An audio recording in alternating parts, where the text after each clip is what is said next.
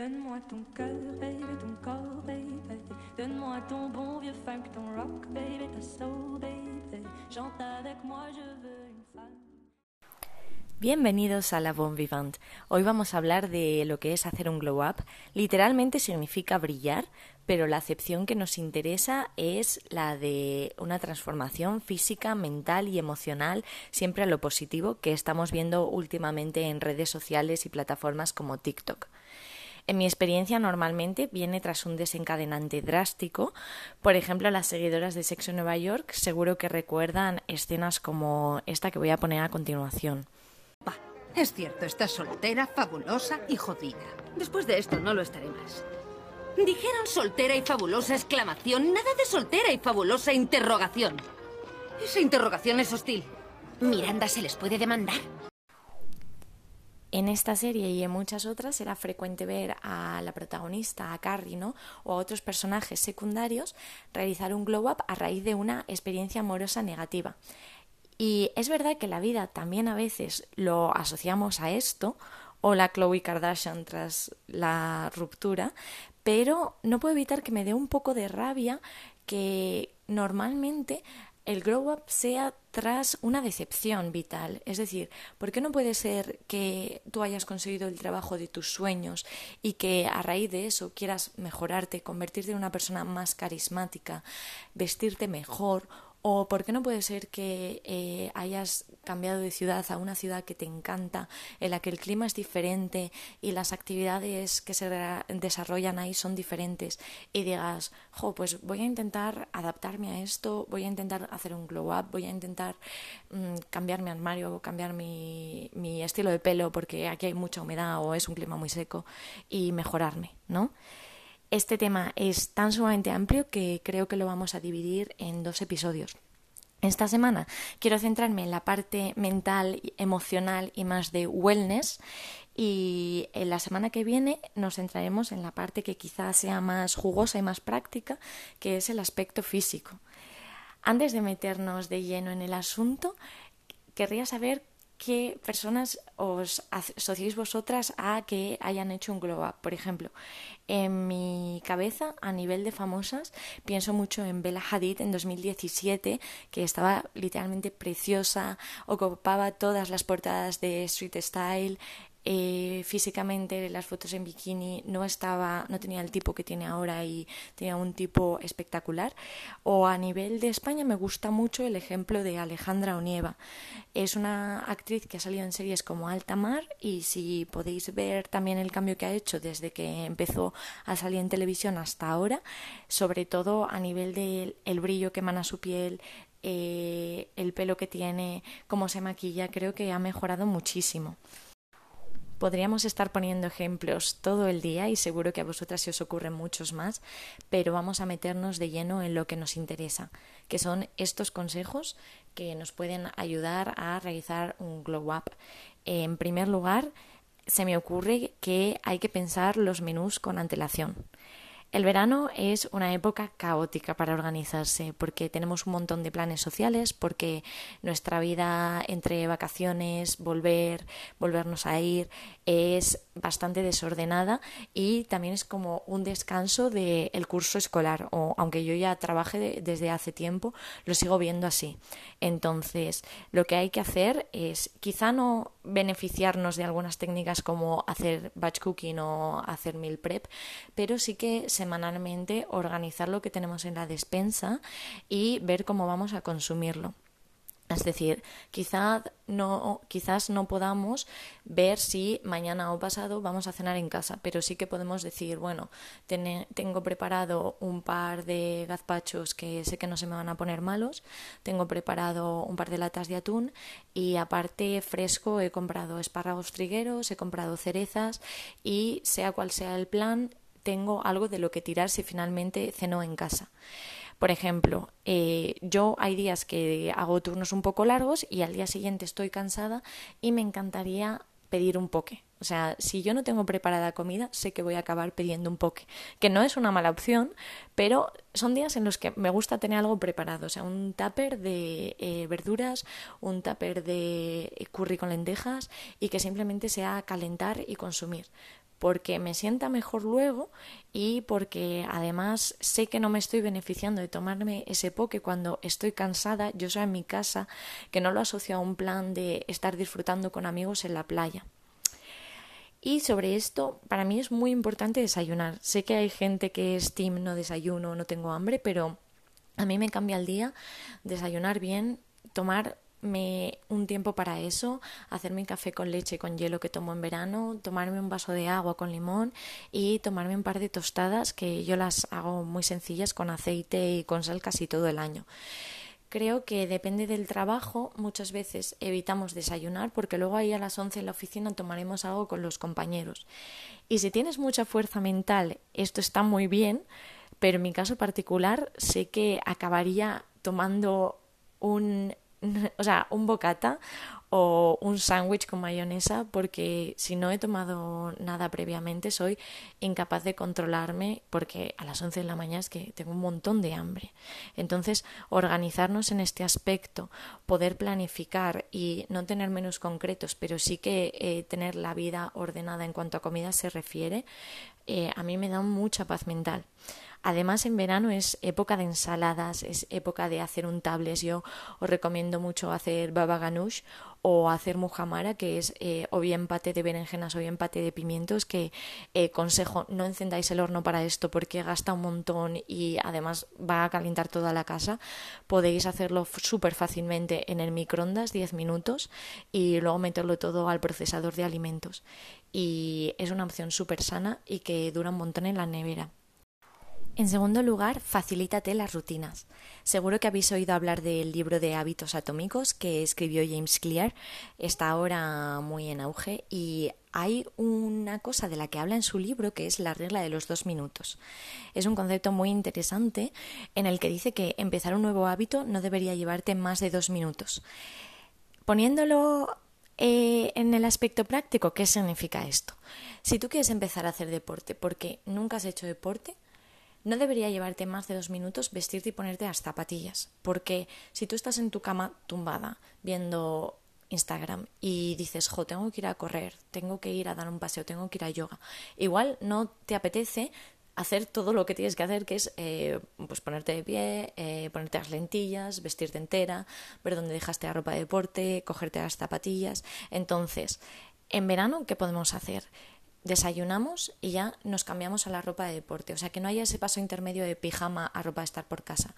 Y te pones a hacer las cosas de la casa con la ropa de deporte. Y así el momento de tengo que ir a hacer deporte es solo calzarte las zapatillas y salir de casa. Tener la mochila preparada, que solo necesitamos una botella de agua y una toallita pequeña, y que sea mucho más rápido.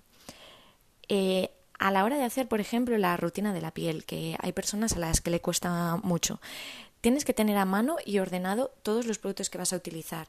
O sea, no puede ser que eh, la crema hidratante la tengas en la mesilla de noche, el cacao te lo hayas echado al bolso, el desmaquillante lo tengas en tu baño, pero el de ojos lo tengas en el baño de tu hermana porque lo compartís. No.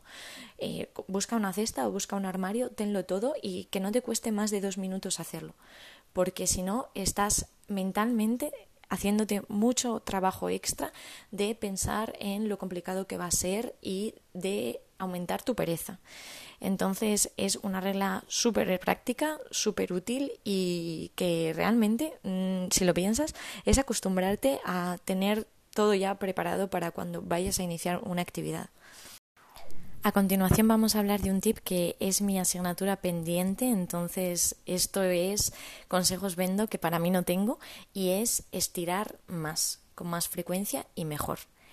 Seguro que conocéis a personas que son capaces de ir rectos, que van con la mirada fija en el frente y parecen más altos y más estilizados que el resto del mundo. Yo tiendo a pensar que estas eh, personas o bien han hecho ballet o son modelos o son de las Fuerzas Armadas, porque es verdad que hay trabajos en los que la postura es esencial. Si no estáis acostumbrados, como no lo estoy yo, tenemos que encontrar un minuto en el día en el que estirar. Nos va a ayudar a prevenir los dolores de espalda, los dolores de lumbares, va a cambiar nuestra postura completamente y es algo que realmente se instaura de una forma muy natural.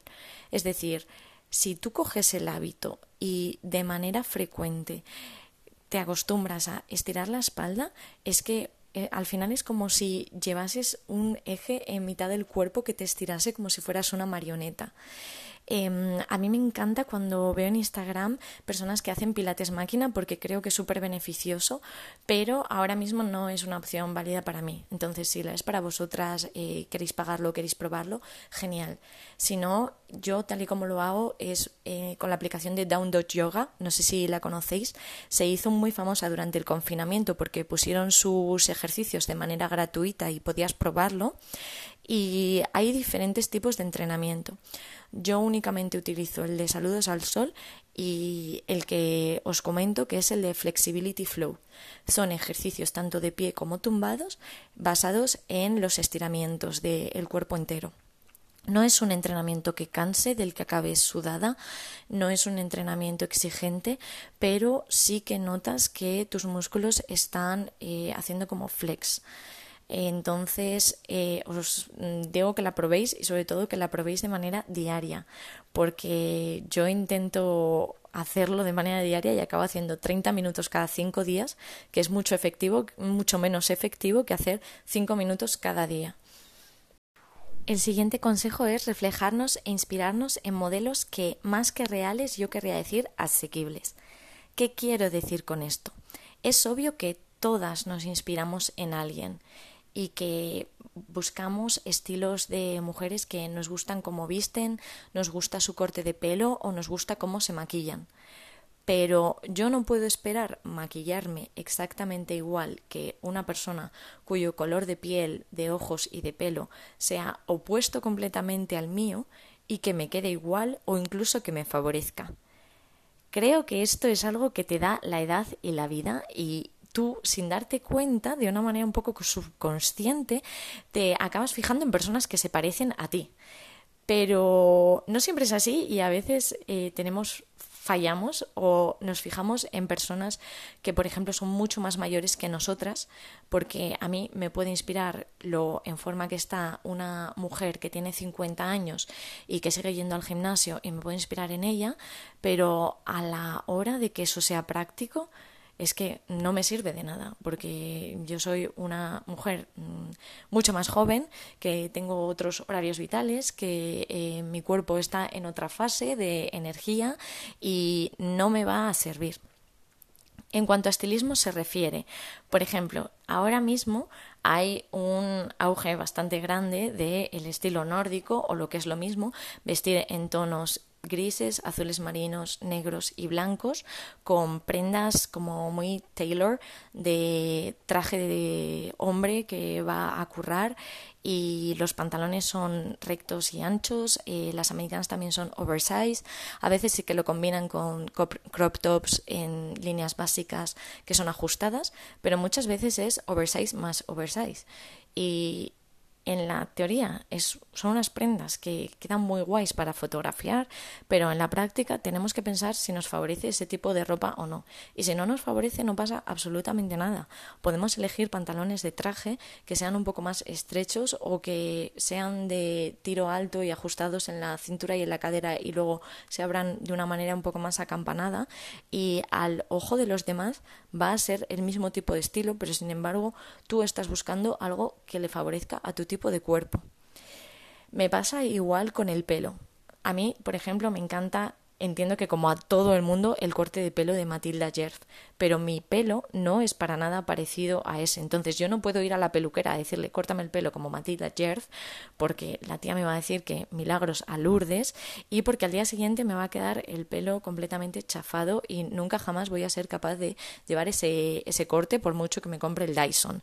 Entonces lo que hay que hacer es buscar modelos que sean mm, parecidos a nosotras.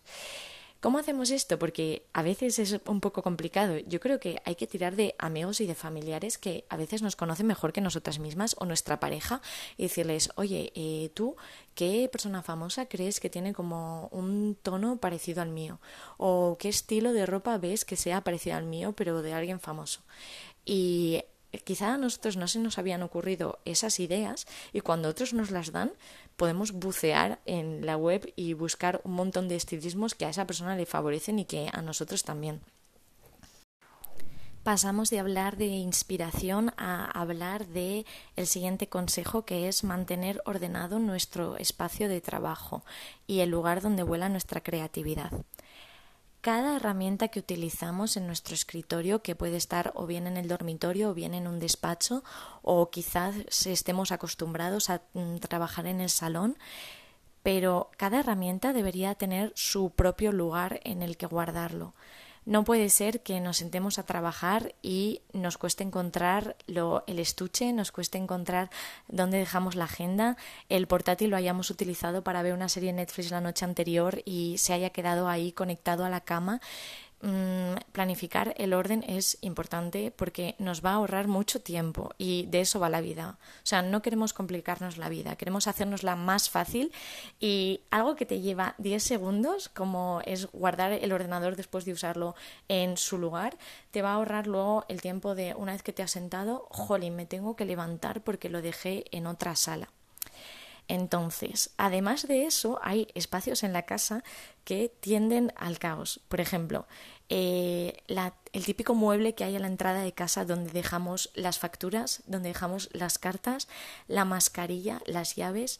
Ahí tiene que haber algo de orden y meter mano bien una vez al trimestre, bien cuando cambiamos de estación o si literalmente eres un desastre semanalmente para que eh, todas esas cosas que ya no necesitamos vayan a la basura o vayan archivadas. Además, eh, a mí algo que me gusta muchísimo del espacio de trabajo, aparte de tenerlo súper limpio y súper ordenado, es elegir sensorialmente algo agradable, es decir, aromas que nos hagan sentir bien. Yo soy muy fan de los micados de Zara Home, no he conocido otros que en calidad de aroma y en intensidad se le puedan comparar y tiendo a tener siempre uno ahí colocado. Es verdad que también me gustan mucho las velas, pero las velas es un olor más si me tumbo en el sofá y me apetece algo en concreto para ese rato, pero el olor del micado es constante y te acostumbras a él muy rápidamente. Entonces, para el lugar en el que trabajamos, yo creo que es muy buena idea. Y ahora vamos a seguir en la misma línea de ordenar y limpiar, porque para mí es básico a la hora de hacer un glow up la parte de la paz mental que me da saber que todo está en su sitio. Entonces, el siguiente consejo es ordena y limpia el cajón en el que guardas tu ropa interior.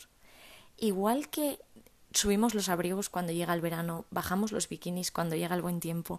No entiendo cómo nos puede costar tanto hacer lo mismo con el cajón de la ropa interior. O sea, tenemos partes eh, de abajo que están raídas, que no son siquiera de nuestra talla o que ya no nos sientan bien, que están decoloradas y es algo que tú no te pones, o sea, es algo que vas metiendo al fondo del cajón esperando el día en el que te venga bien usarla, pero no acabas usándola porque lavas la nueva y la que te gusta y la otra está ahí como al fondo y totalmente abandonada. Y pasa igual a veces con los sujetadores, que tenemos un montón de sujetadores porque una vez tuvimos un evento en el que necesitábamos uno con espalda cruzada, baja y tirantes transparentes, que te lo pusiste hace nueve años porque ya ni siquiera te gustan ese tipo de espaldas y lo sigues manteniendo. No vaya a ser que vuelva a surgirte una ocasión parecida. O sea, tíralo, tíralo y no lo guardes. Si hace nueve años que no lo has necesitado, seguramente no vayas a necesitarlo. Entonces, eh, eso es sin piedad total. Sacamos el cajón, tiramos lo que no necesitemos y sobre todo lo que no nos sienta bien porque día a día por donde empezamos a vestirnos es por la ropa interior y tienes que mirarte al espejo y verte guapa, verte sexy, mm, ver que te queda bien y que vas modo diosa y si necesitas ropa nueva aprovecha que ahora estamos en rebajas y cómprate un conjunto que favorezca y que sea de unos colores que sean útiles y vayas a llevar con frecuencia. Por ende, si algo nos ha quedado claro en todo lo que hemos hablado es que eh, para brillar lo que tenemos que hacer es sentirnos bien en nuestra piel, estar a gusto, e ir mejorando poco a poco.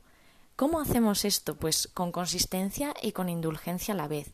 Es decir, no podemos obsesionarnos de golpe e intentar mejorarlo todo a la vez sabemos que somos incapaces y a veces en un arranque de energía y de querer cambiar con todo lo que teníamos hasta ahora, mm, intentamos ordenar la ropa interior, mejorar el orden, mejorar eh, el madrugar, mejorar las comidas en un mismo día y eso está abocado totalmente al fracaso tenemos que aprovechar que es verano y que los días son mucho más largos y beneficiarnos de ello. Es decir, a partir de ahora puedes dedicarle 30 minutos al día porque va a seguir haciendo sol a mejorar un poquito cada una de las cosas que hemos comentado y todas aquellas que se os ocurran y que quizá a mí no se me hayan ocurrido o se me han ocurrido pero no me parecían tan vitales como para comentarlas en el podcast, no fuera a ser que se hiciera muy largo. Eh, hacer power walks al final del día, que esto no lo he comentado ahora porque me parece que va más en el aspecto físico, pero a mí pasear me mejora muchísimo la paz mental. O sea, para mí es un rato en el que voy siempre escuchando podcast, en el que voy pensando en mis cosas y no todo es la acción. Mucha parte detrás hay de planear, de darle vueltas a las cosas y eso lo puedes hacer tumbada en tu cama, pero lo puedes también hacer dando un paseo a última hora de la tarde y vas a volver a casa renovada, vas a volver a casa con muchas más ideas y eso era un poco todo lo que tenía que contar hoy. Nos vemos la semana que viene, espero que os haya gustado y tened buena semana.